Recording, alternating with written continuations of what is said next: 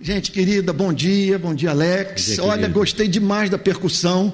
Ah, é muito legal. Eu, eu, eu, assim, do ponto de vista hoje do louvor, eu ouvi mais a voz da igreja cantando. Percussão foi um avanço. E o Alex no teclado, ele dá show. É melhor do que no violão, embora o violão seja bom. Então, ele esses dias ele falou para mim o seguinte: Antônio, estou precisando de. A gente precisava de um dinheirinho para comprar um teclado legal porque esse aqui ele traz da casa dele, é pesado a beça e está cheio de tecla aqui quebrada, não é? Então, então vamos ver se a gente faz a, a famosa little call, a famosa vaquinha, para ter um teclado é, que o Alex possa trazer e tal, e, e pronto, a gente tem aquele louvor clássico, bonito e tal. Mas na hora da ceia, por exemplo, um teclado é, é sensacional. Outro avanço muito legal que houve é o dos cortes das pregações. O Pedro estava me dizendo agora, meu filho, que aquela pregação, que não teve um trecho da pregação do domingo passado que só no Instagram deu mais de 30 mil visualizações. E outros estão assim se espalhando pelo Brasil, milhares de pessoas estão, a, a, estão assistindo. Então o que é que faz? O Pedro pega a minha mensagem, tem que ter muito amor pelo Pai, pela pregação para fazer isso, e ouve tudo e vai fazendo os cortes. Aí manda para o Rafael e o Rafael então faz lá o, o trabalhinho lá da, da edição. Agora, Rafael, é bom a gente só anotar o seguinte: que o, o programa que está sendo usado, ele está cometendo alguns errozinhos de português. Eu peço, eu quero até dar uma palavra de esclarecimento, não é desleixo do Rafael, é o programa. Então, por exemplo, eu falei hall, hall de membros, semana passada, é o hall. H, L, no, no, no, então a gente vou pedir para a nossa equipe dar uma olhada nisso, porque você sabe que não falta inimigo. Para os inimigos falarem que a gente não sabe nem usar a língua portuguesa, é um passo. Então, só para a gente, a nossa equipe, viu, Pedro? A gente dá uma olhada nisso. Outra coisa muito importante também, para eu quero dizer para a equipe, é esses cortes serem postados na semana da mensagem. Então vou pedir para que o pessoal se esforce, Rafael, Pedro, os demais que estão envolvidos com esse ministério, para que os cortes sejam feitos na semana e a gente possa espalhar essas mensagens pequenas pelas redes sociais. E o que está sendo legal é que eles estão usando o tal do collab. O que é, que é o collab? Você faz uma postagem, mas dando direito de uma outra pessoa que você escolhe, quem você quiser, a postar na timeline dela. Então, eles estão eles me botando como collab, como colaborador do post. E aí então entra na minha rede, aí está chamando a, a, rede de pequenas igrejas, o nosso Instagram, para participar da minha rede, o que está é, é, assim, ajudando a beça no marketing digital da rede de pequenas igrejas. Então foi um grande passo que nós demos essa semana. É, e eu estou muito grato a Deus por isso. Agora é só ver esse, esse programa que está sendo usado tenho certeza que a gente resolve isso essa semana. E mais uma palavra, mais uma vez eu insisto nisso: perdão pelos erros que saíram, isso vai ser corrigido. E não é uma coisa complicada, não, porque tem alguns programas que eles põem as legendas, mas dão a liberdade de você fazer as, as correções das legendas que vêm no automático. Né? Então, é isso. Gente querida, estamos nessa série de pregações sobre os milagres de Cristo e seguindo a sequência dessas narrativas, estamos vindo desde o Evangelho de, de Mateus. Hoje, o próximo milagre a ser é, objeto da nossa meditação ou da exposição bíblica dessa manhã é o que se encontra no Evangelho de João, capítulo 5, verso 1, que é a cura do paralítico. João, capítulo 5, verso 1 que o Espírito Santo nos assista a partir de agora, nos dando palavra de sabedoria, graça para sermos fiéis às Sagradas Escrituras e as aplicarmos com muita é, pertinência às nossas vidas, de modo que a meditação no texto é, cause diferença no nosso viver.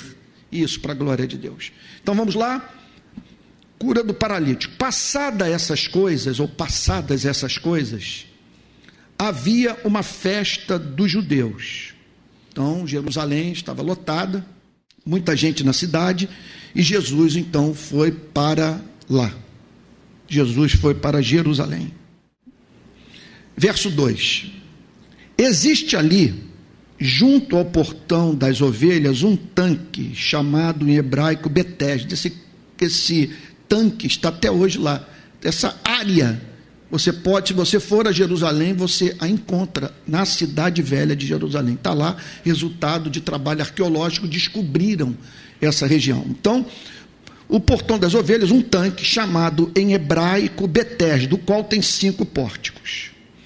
Nestes jazia uma multidão de enfermos, cegos, coxos, paralíticos.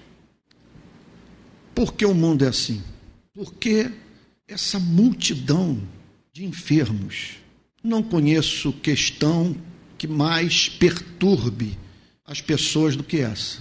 Se Deus é bom e todo-poderoso, como explicar essa multidão de enfermos em Jerusalém, no Rio de Janeiro, São Paulo, na África, na Ásia, qualquer lugar do mundo?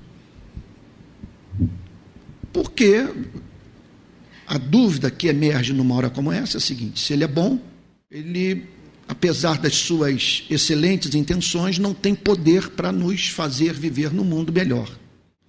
Ou então ele tem esse poder, mas é um sádico não é suficientemente bom. E por isso, essa quantidade de ser humano sofrendo. Há aqueles que, para tentar defender Deus, ensinam que Deus está numa condição idêntica à nossa. Ele não conhece o futuro. Então nós não estaríamos mais diante do Deus da revelação do Antigo e do Novo Testamento nós não estaríamos mais perante o Deus católico e protestante. Não estaríamos mais perante o Deus do credo apostólico ou diante do Deus das confissões de fé reformadas. Nós não estaríamos mais diante de Deus nenhum, nós estaríamos diante de um superanjo. E um superanjo incompetente, cruel. É o tipo de resposta que não responde nada para você tentar isentar Deus de qualquer culpa, você simplesmente diz que ele, ele não tem controle sobre a vida e que o seu conhecimento da história é progressivo, idêntico ao nosso. O problema é que se ele é um super-anjo, ele pelo menos é um ser que está em condição de saber de antemão o que poderá acontecer na vida de seres criados à sua imagem e semelhança e que foram jogados nesse planeta regido pelas forças cegas e pelo acaso.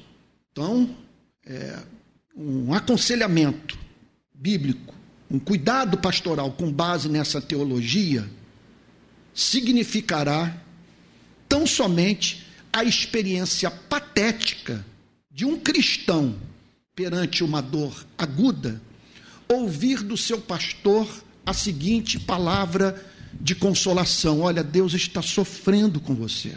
Ele esperava que as coisas não saíssem assim, mas infelizmente foi o que aconteceu. Então está aqui chorando com você. E essa perda irreparável o pegou de surpresa, tanto quanto você. Mas eu estou aqui ao seu lado para consolá-lo. Aí eu me viro para ele e digo o seguinte: mas por que o Senhor criou esse tipo de universo que expõe as pessoas que o Senhor ama a dores excruciantes, sem nenhum propósito? E que solidariedade é essa se o Senhor sabia de antemão que minha vida estaria exposta a essa desgraça? E agora o Senhor vem a me dizer que eu vivo no universo no qual o Senhor não tem a última palavra? Qual é o sentido da história? Qual é o sentido da minha vida? Que dor é essa? Da qual eu não posso extrair benefício nenhum e tudo que eu tenho é um Deus sentado num trono em estado de perplexidade, roendo unhas e torcendo para que as coisas deem certo nesse planeta.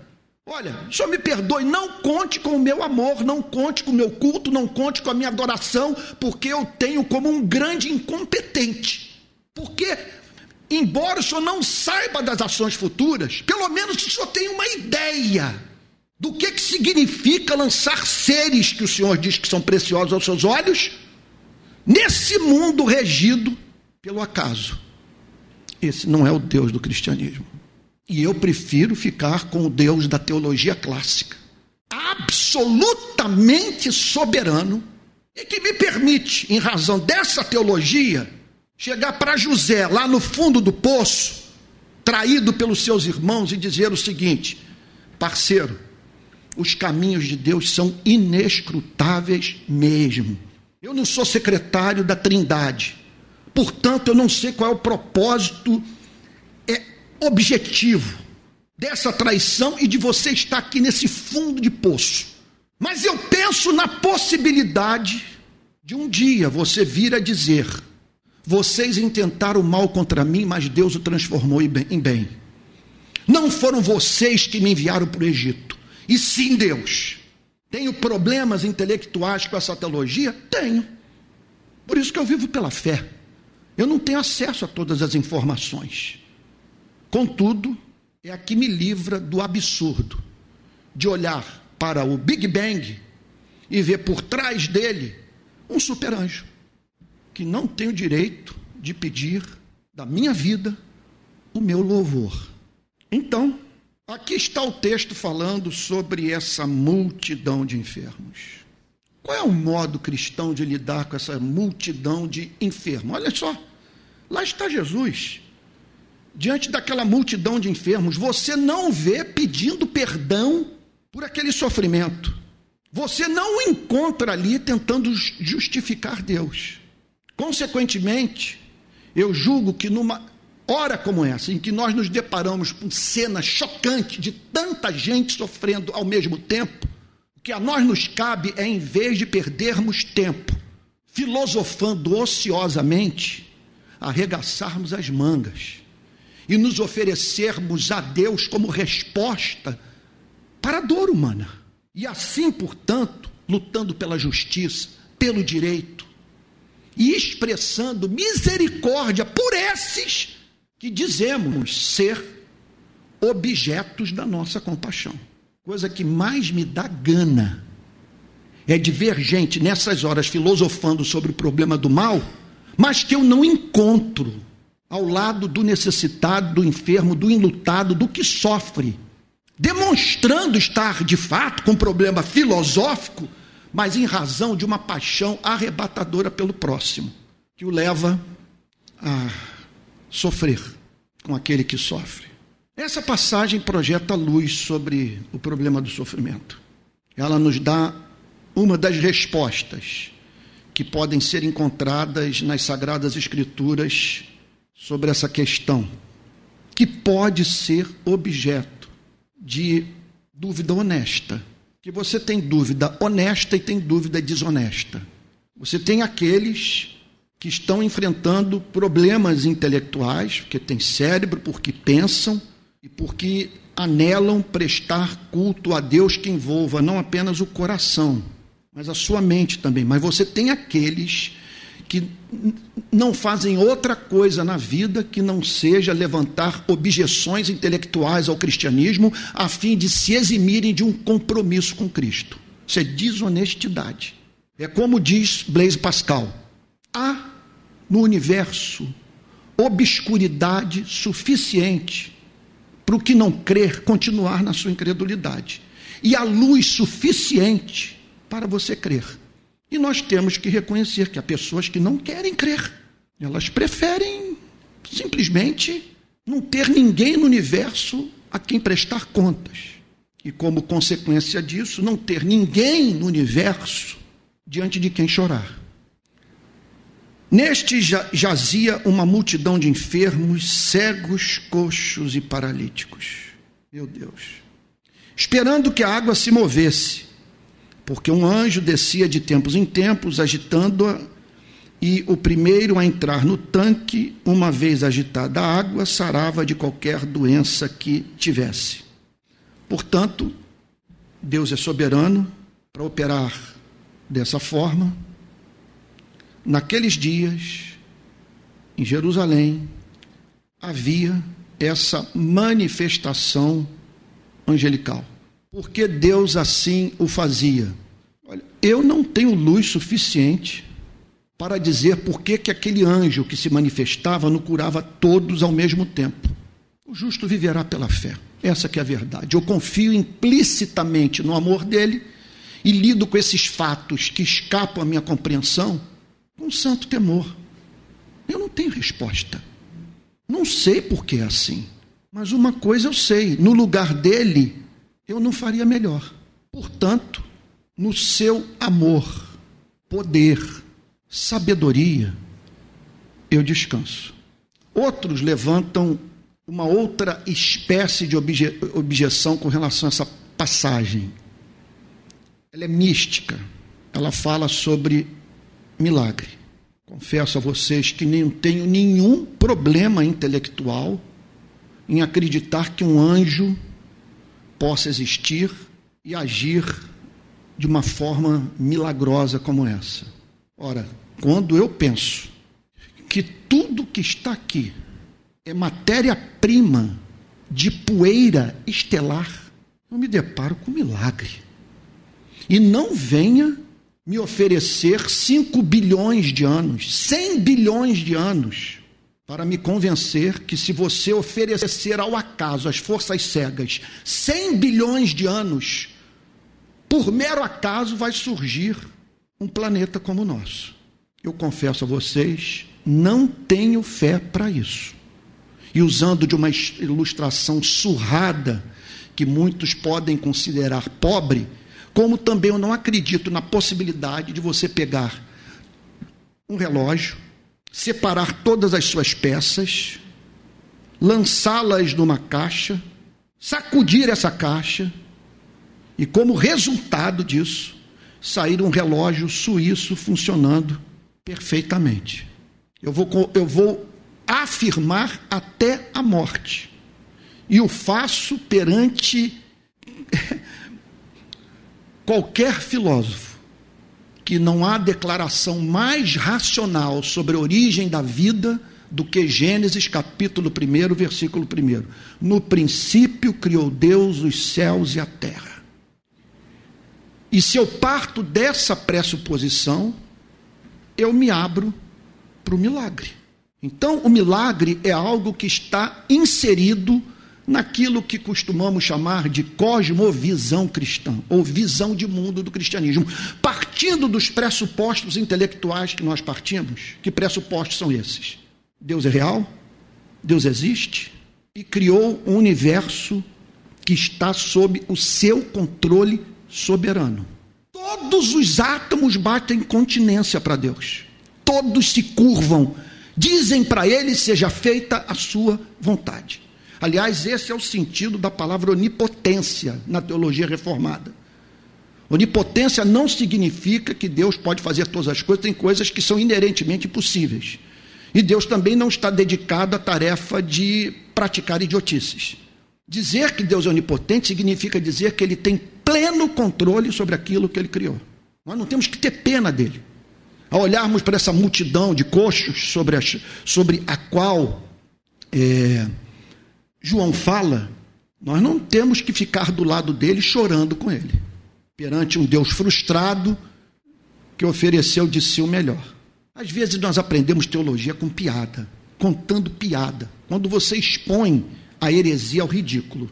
Tem uma história que me contaram no interior de São Paulo, eu fui pregar numa cidade, não me lembro, no interior de São Paulo.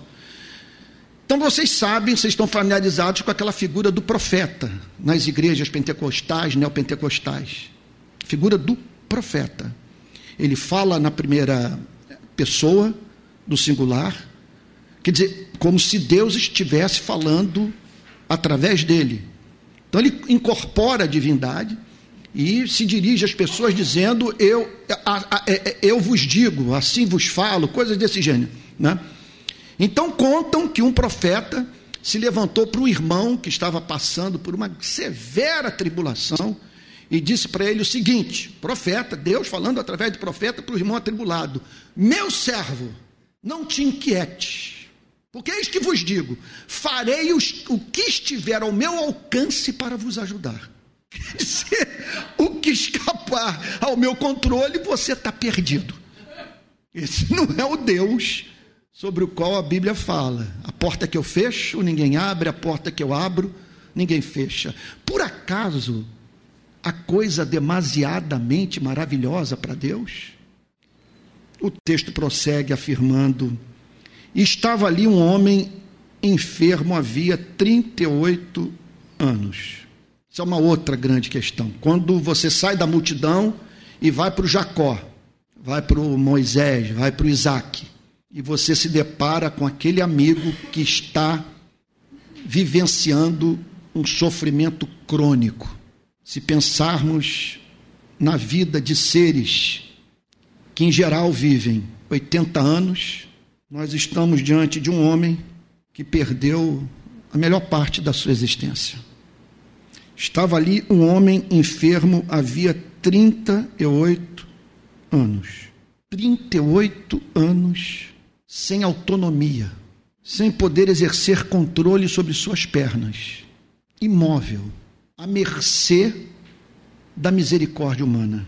Estava ali um homem enfermo havia 38 anos. Jesus, vendo, olha, para mim, já basta o cristianismo apresentar essa informação. Deus sabe. Jesus vendo. Ele pode ser ignorado pelo governador, pode ser ignorado pelas autoridades públicas, pela sociedade, pela igreja, pelo pastor, mas Deus sabe seu nome e o tempo de duração do seu sofrimento. Olha lá, gente, eu já vivi situação em oração de tentar debater com Deus, mas a coisa não dura 10, literalmente 10 segundos, 15 segundos. E você está orando e de repente você fala, mas calma aí, que história é essa de eu passar informação para Deus, conselho para Deus? Qual o fundamento de algo como isso?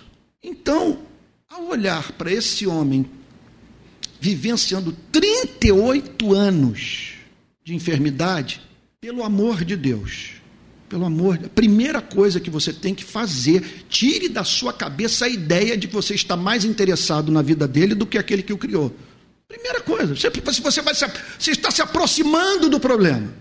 É um problema para você. Alguém feito a sua imagem, a imagem e semelhança de Deus.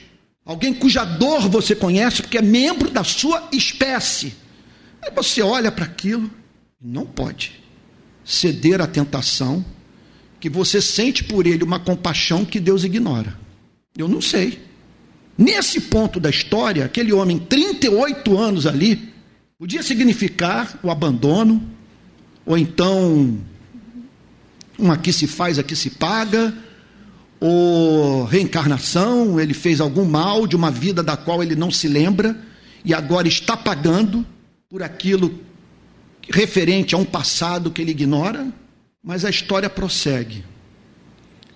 E nesse caso aqui, nesse caso, trazendo uma luz que Deus não permite que nós tenhamos com relação a todos os casos com os quais nós nos deparamos.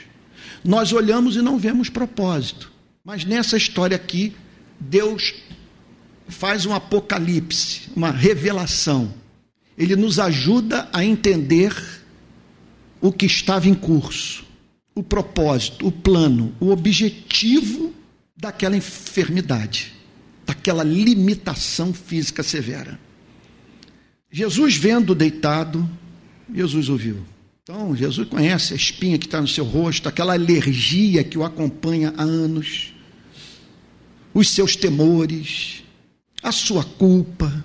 Vendo deitado, vendo nessa condição, o ser humano não foi criado para viver deitado vendo deitado e sabendo que estava assim havia muito tempo, portanto Jesus o conhecia, perguntou: Você quer ser curado?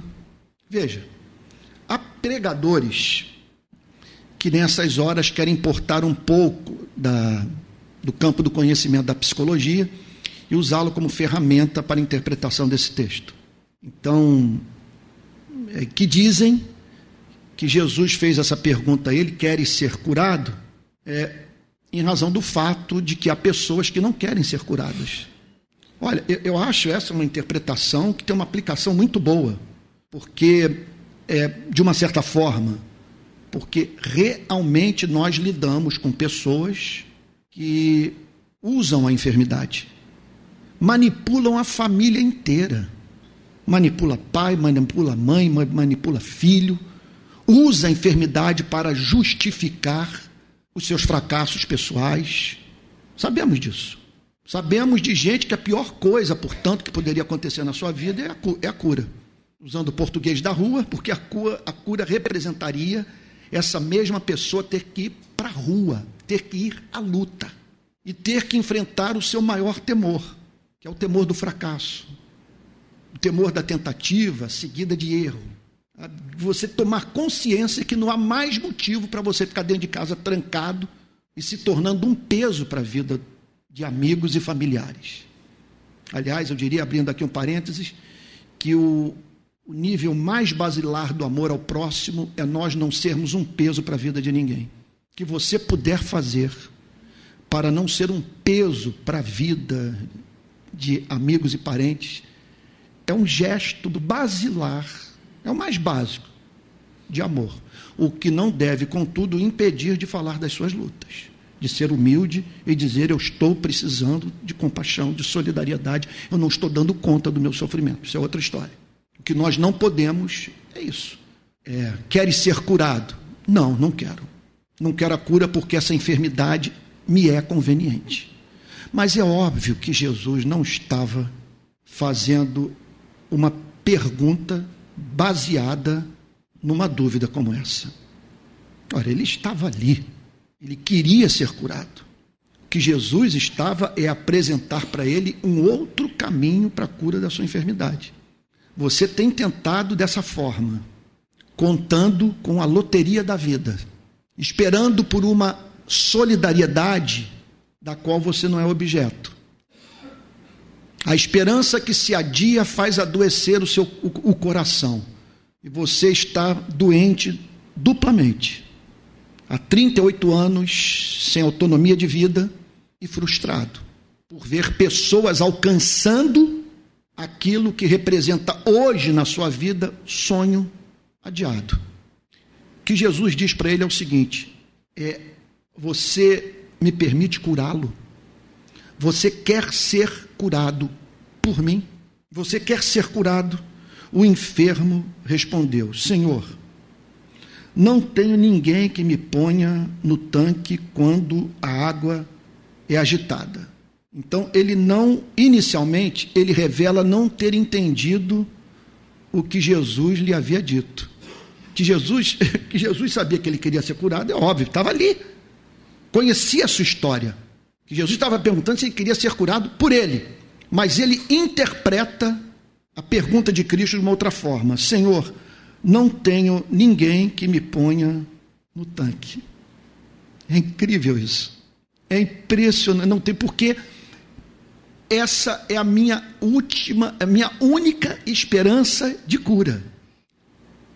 Então ele via a resposta de Cristo ao seu problema em termos de alguém por misericórdia o lançar naquele tanque no exato momento em que ocorria o milagre.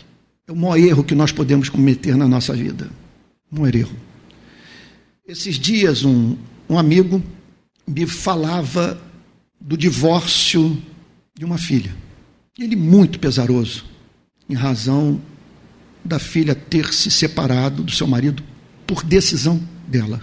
Estava sofrendo horrivelmente no casamento, não aguentava mais. E esse amigo abriu o coração comigo e expressou o seu pesar. Jamais havia passado pela cabeça dele, da filha, viver uma experiência como essa. E ter agora uma criança pequena que seria privada do convívio com seu pai ao que eu me virei para ele e disse o seguinte: Meu querido irmão, eu sei que não é fácil a experiência de um pai, avô, ver uma filha romper um casamento com um filhinho pequeno.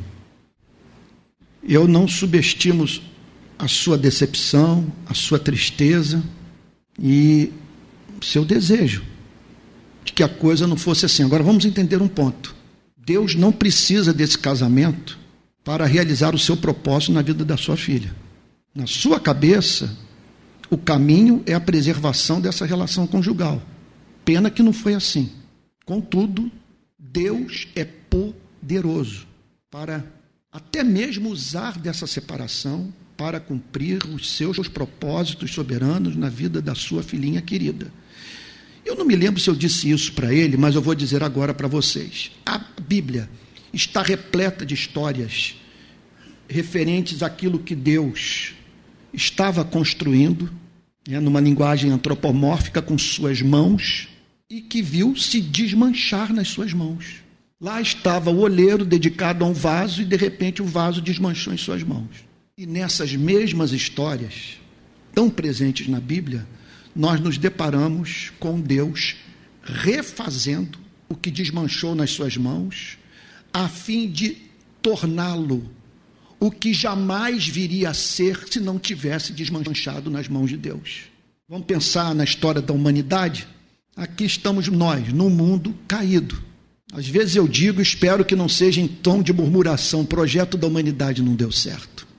O que está ocorrendo em Gaza é perturbador. Agora, contudo, se não fosse a queda da nossa espécie, não haveria cruz. Se não fosse a queda, nós jamais saberíamos que Deus é capaz de amar os que não são dignos do seu amor. Se não fosse a queda, nós jamais poderíamos dizer que Deus amou o mundo de tal maneira que deu seu Filho unigênito para que todo aquele que nele crê não pereça, mas tenha vida eterna. E, portanto, se não fosse a queda, esse lado do caráter de Deus jamais se tornaria do nosso conhecimento, jamais se tornaria conhecimento seu e meu. Nós só, nós só sabemos que Ele é misericordioso, longânimo, gracioso, porque houve uma queda. Então nós descansamos no seu governo soberano. Você quer ser curado? O enfermo respondeu: Senhor, não tem ninguém que me ponha no tanque. Coisa impressionante isso. O enfermo respondeu: Senhor, não tenho ninguém que me ponha no tanque. Aí alguém pode até falar agora: Ih, Antônio, já. Eu, eu espero que essa tentação não cruze sua cabeça, não passe por ela. E Antônio agora começou a falar sobre política. O texto não fala sobre política. E lá vem Antônio novamente combater a meritocracia. Gente, tá bom, tudo bem, o texto não fala realmente sobre política. Só quero dizer o seguinte: que o texto fala sobre pessoas carentes da solidariedade humana. O texto fala sobre pessoas que não têm autonomia, que não podem ser autoras da sua própria vida.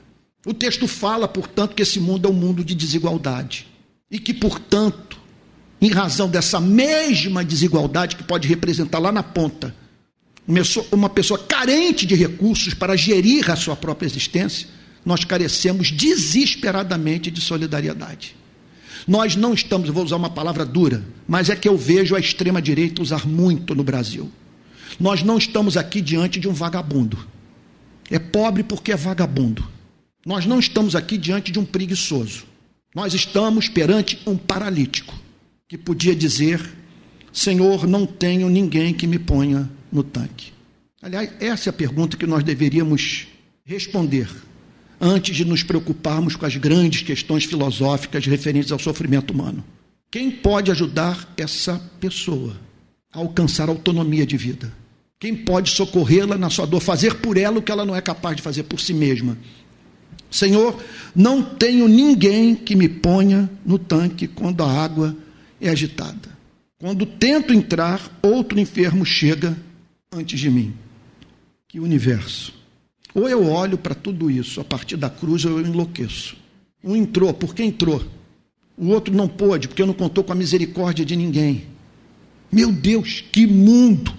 Mas eu vejo tudo a partir desse amor sacrificial manifestado no Calvário.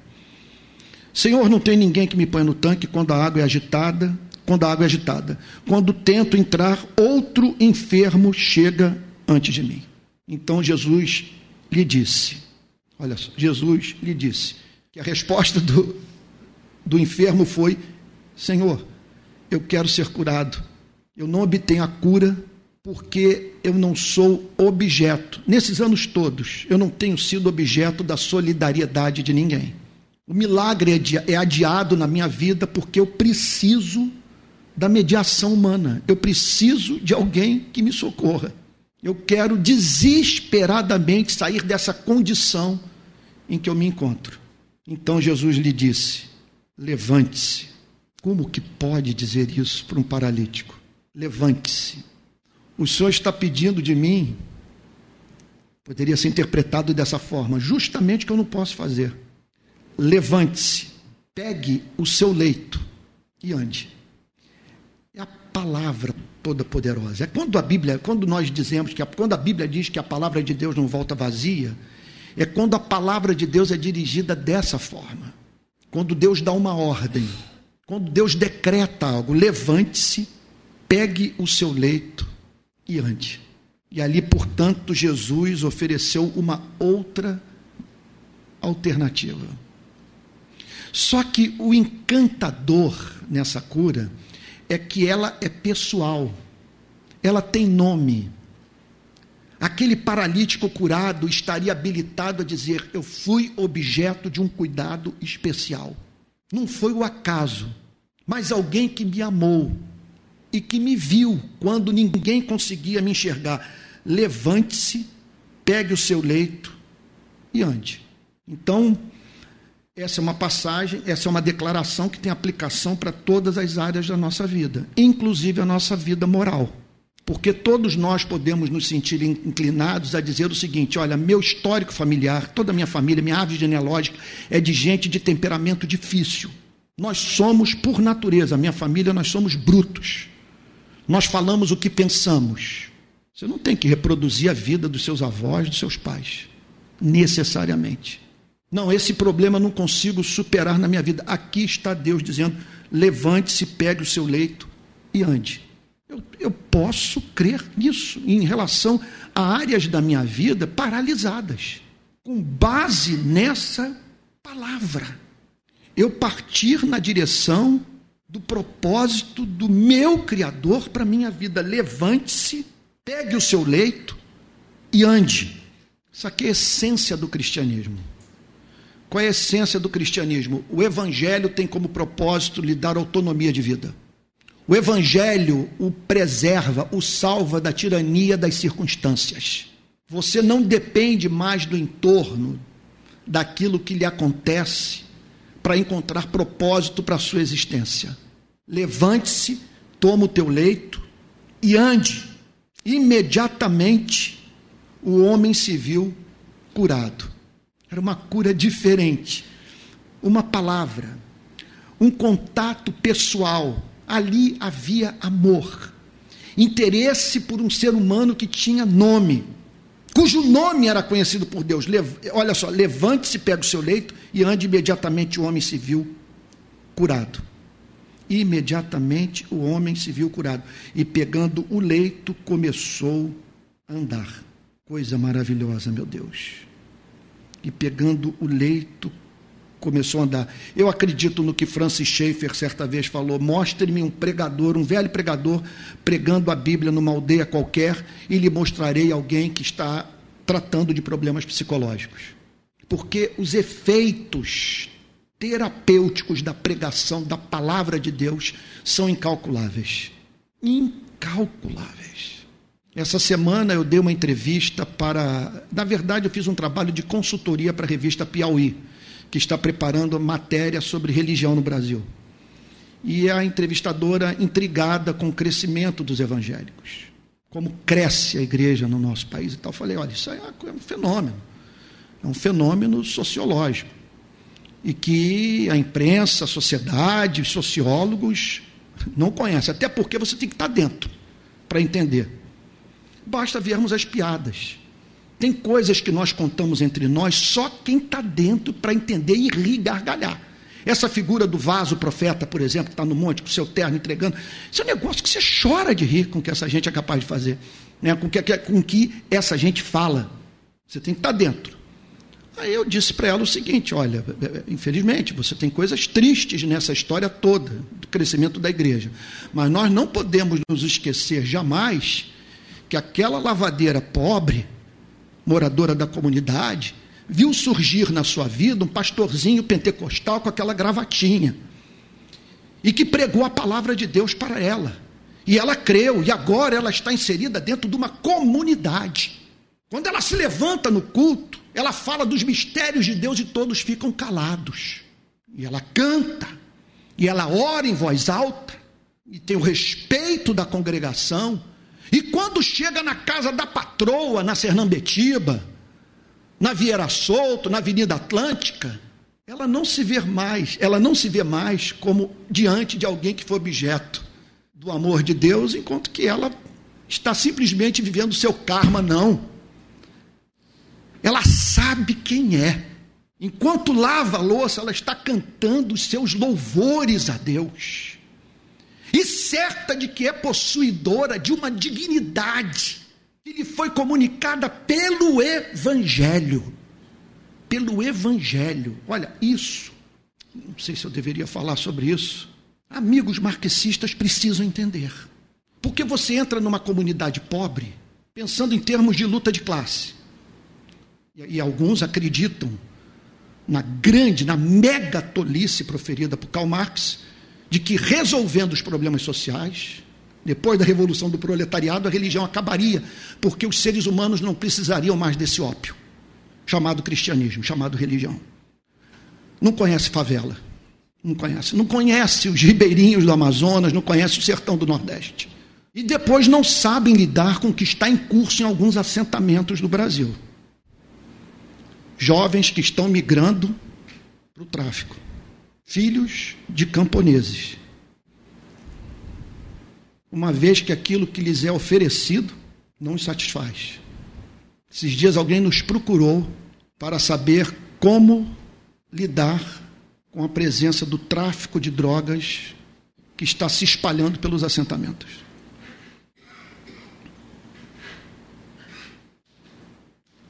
Foi o que Agostinho disse: Tu nos fizeste para ti, o nosso coração não encontra descanso enquanto não descansa em ti.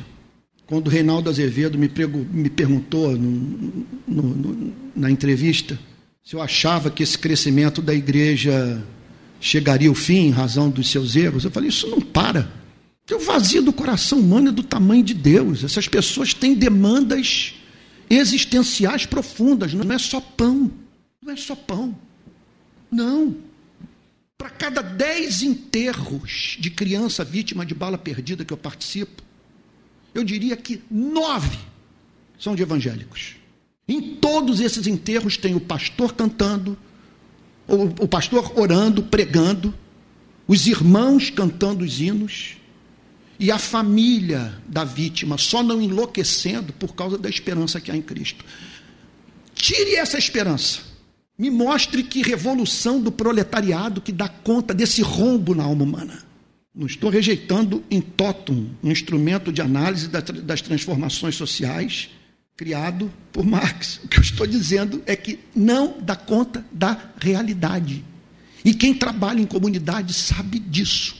Não, não, não ajuda a entender a paixão dessa gente pelo Evangelho, pelos cultos, pelas vigílias, pelos cânticos e o quanto isso empresta sentido à sua vida. E o que eu estou querendo dizer é justamente isso: que esse é o propósito do Evangelho. Levante-se, pegue o seu leito e ande. É o resgate da autonomia. É você não se curvar mais diante de ninguém.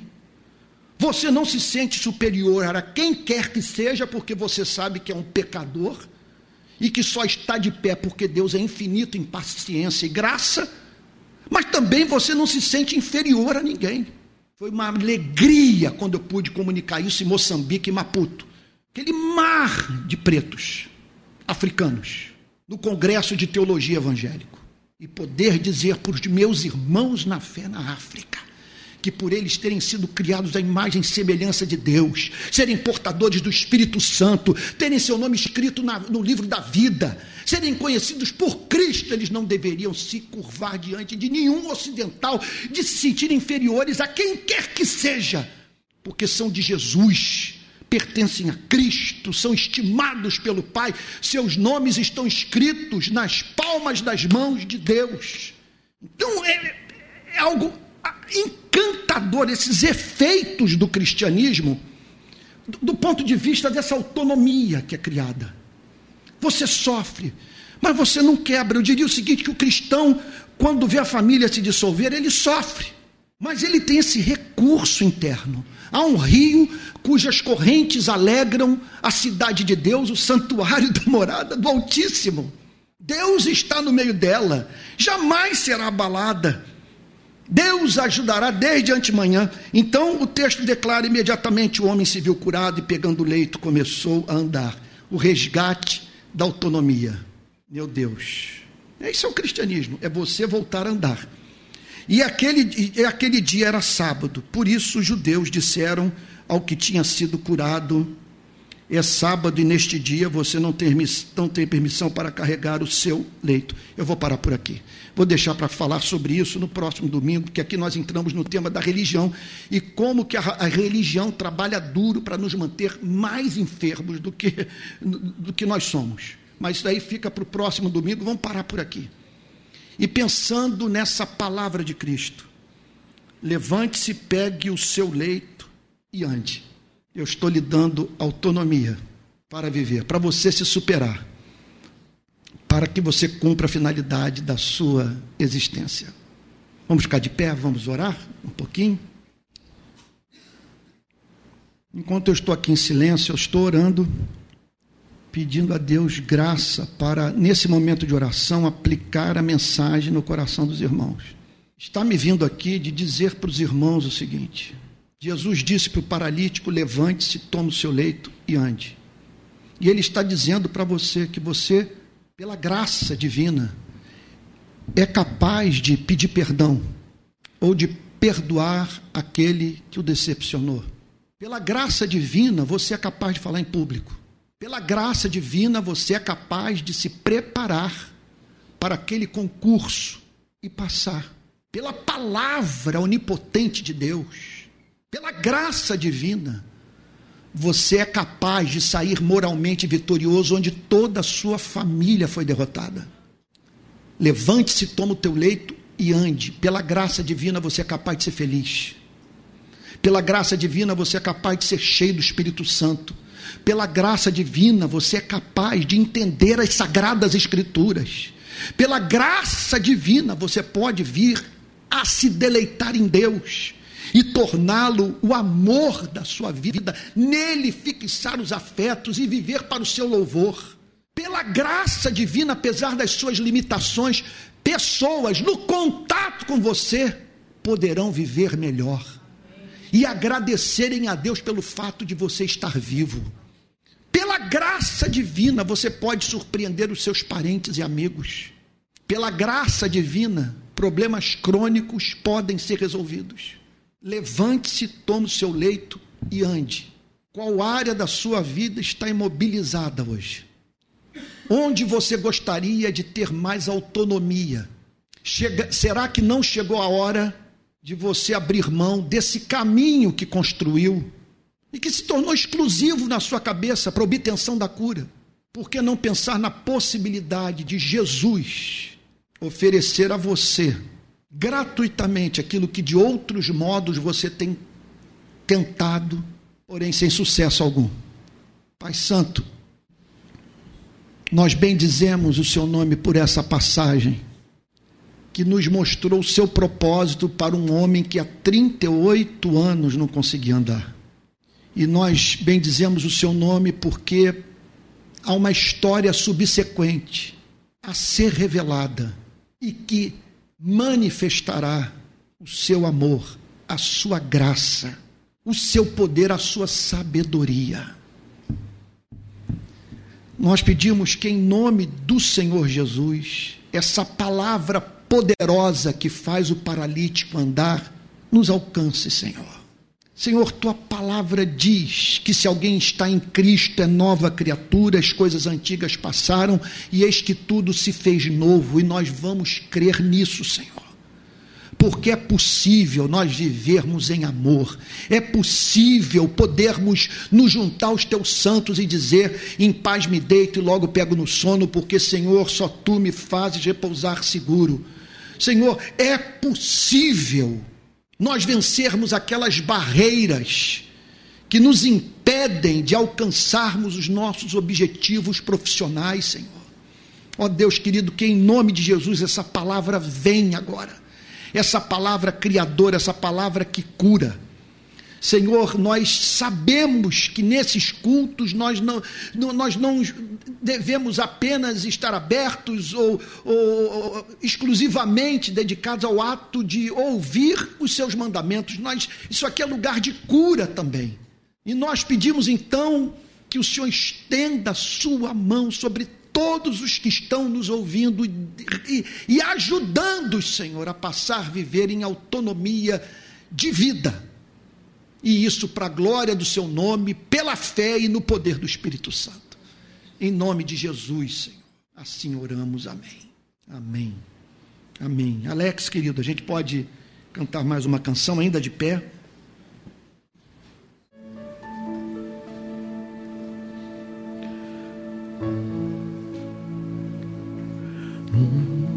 Num lugar perto de Jericó mendigava um cego assentado junto ao caminho e ouvindo uma multidão perguntou o que se passava.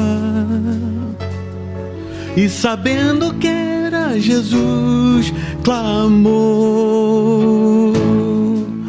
Filho de Davi tem misericórdia de mim. Oh Jesus, olha para mim, porque se por um só momento atentares para mim, limpo serei do meu mal. Filho de Davi, tem misericórdia de mim. Oh Jesus, olha para mim, porque se por um só momento atentares para mim, livre serei do meu mal.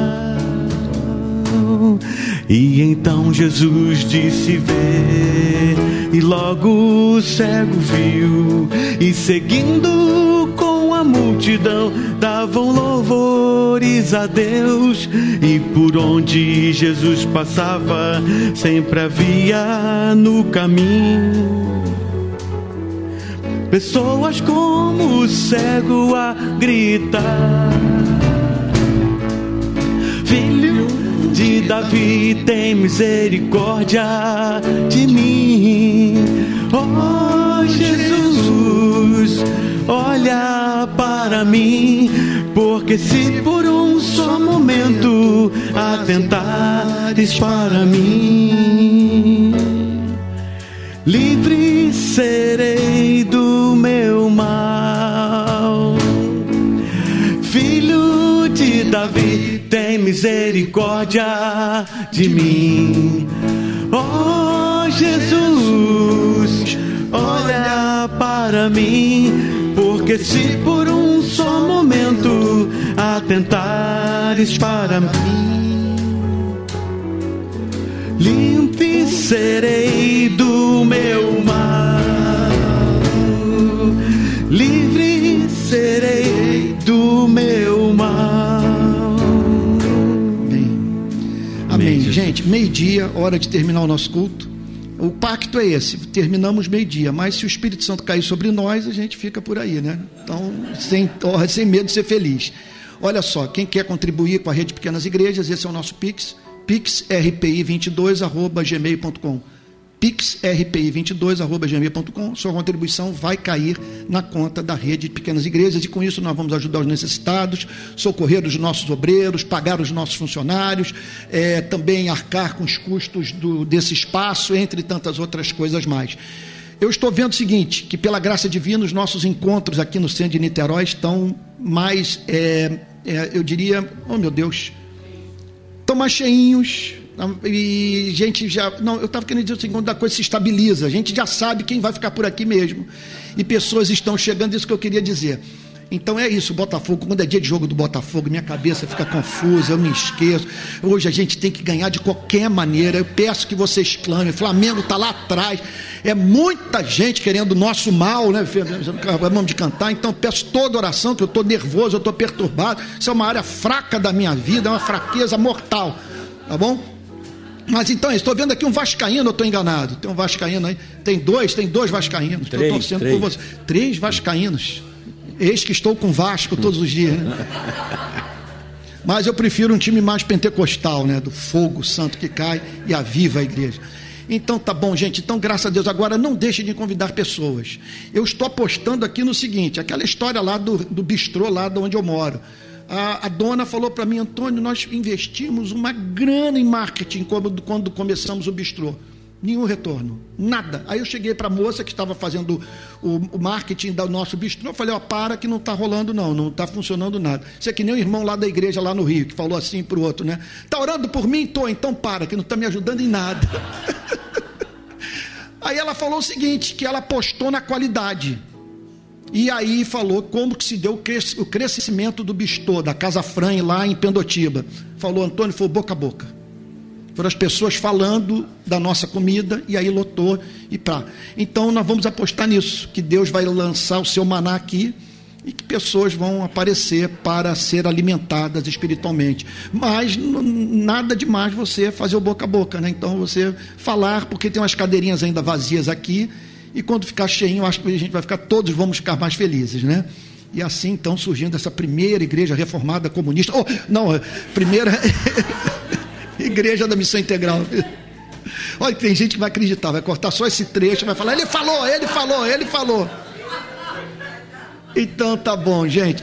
Pedir para o Alex, você fazer agora que nem o reverendo Antônio Elias. Você foi abençoado nessa, nessa manhã, meu irmão. Então levante sua mãozinha, aquele monte de mãozinha, daquelas aquelas senhoras. Mas eu espero que Deus tenha falado com você a partir dessa narrativa da cura do paralítico.